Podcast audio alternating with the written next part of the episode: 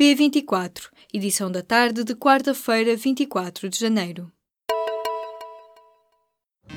Apresentamos a nova gama de veículos híbridos plug-in. Uma tecnologia que veio para mudar o futuro. BMW iPerformance.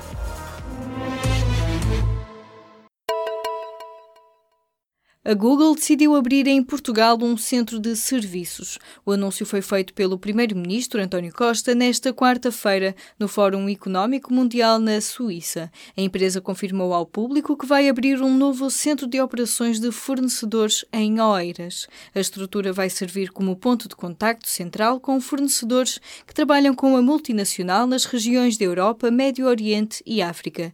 A nova operação deverá criar cerca de 500 empregos, avançou o gabinete gabinete de António Costa. A Google não especificou a data de abertura nem quais são os fornecedores em causa. Os trabalhadores do grupo CTT marcaram uma greve nacional e uma manifestação para o dia 23 de fevereiro.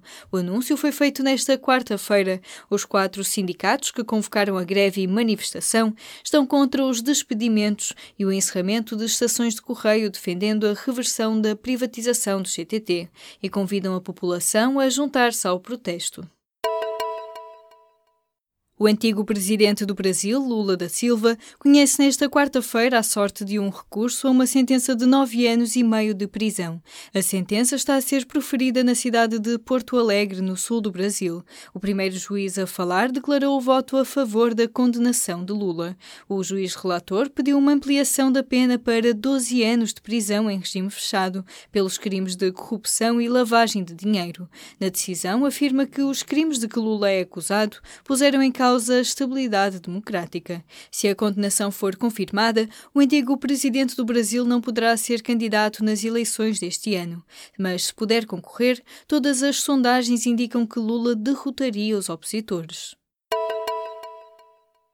A resposta de Angola à carta rogatória enviada pela Justiça Portuguesa inclui uma proposta de compromisso entre os dois países. Segundo o jornal Expresso, as autoridades angolanas responderam que a Justiça Portuguesa pode recuperar o direito de julgar o processo que envolve Manuel Vicente.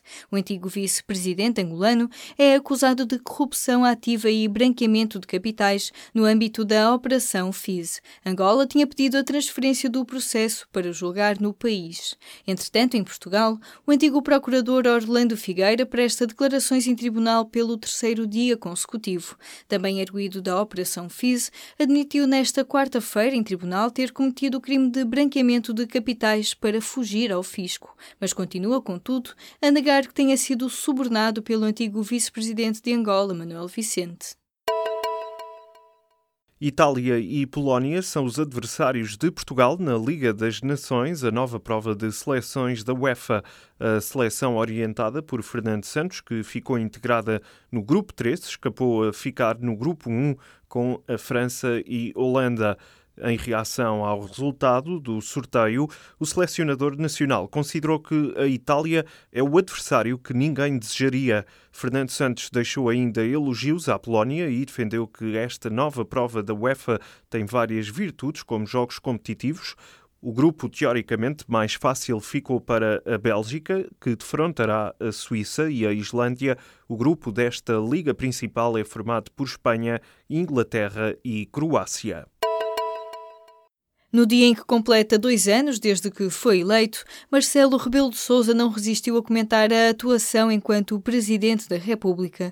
No final de uma aula que deu na Escola Secundária de Camarate, em Loures, falou em três ou quatro momentos cruciais em que teve de exercer a sua autoridade. Esses momentos foram, segundo o próprio, o episódio das declarações de rendimentos pelos anteriores administradores da Caixa Geral de Depósitos, as tragédias dos incêndios e o veto à lei do financiamento dos partidos partidos. Marcelo explicou estes puxões de orelhas ao governo. Disse que há momentos em que é preciso furar o balão do desconforto social. O governo justifica o silêncio sobre o apagão de dados de 10 mil milhões de euros em transferências para offshore, com o facto de haver um inquérito aberto no Ministério Público. O secretário de Estado dos Assuntos Fiscais disse nesta quarta-feira que o fisco atua para já, até ao limite em que não seja condicionado pela atuação da investigação judicial. António Mendonça Mendes falava numa audição parlamentar, reagindo assim a uma notícia do público desta quarta-feira.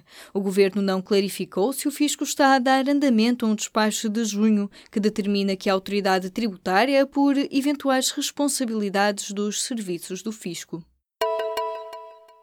Sporting e Futebol Clube do Porto discutem nesta quarta-feira um lugar na final da Taça da Liga. Este será o segundo clássico de cinco confrontos entre ambas as equipas nesta época. Quem chegar à final de sábado irá encontrar o Vitória de Setúbal, que bateu na outra meia-final a Oliveirense.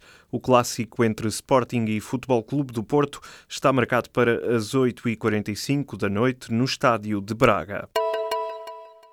O governo vai criar uma ficha única para vítimas de violência doméstica. O projeto consta do novo decreto que regulamenta a Rede Nacional de Apoio às Vítimas de Violência Doméstica, publicado nesta quarta-feira em Diário da República. Com as novas regras, o governo quer harmonizar o funcionamento das respostas que já existem no terreno, isto é, as estruturas de atendimento, casas-abrigo e acolhimento de emergência. Esta ficha única de atendimento, que sistematiza a informação recolhida sobre vítima será elaborada no prazo de 180 dias.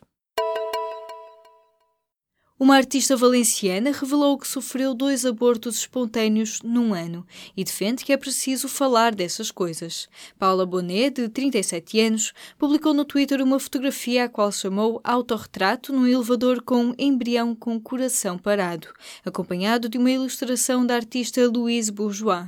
No depoimento que acompanha a imagem, diz que o faz para quebrar o silêncio ao qual muitas mulheres se obrigam quando sofrem um aborto. A artista afirma que as mulheres têm que aquilo que enfrentam para poderem estar preparadas. Em Portugal, segundo dados da Ordem dos Médicos, a taxa de abortos espontâneos ronda os 25% de todas as gravidezes.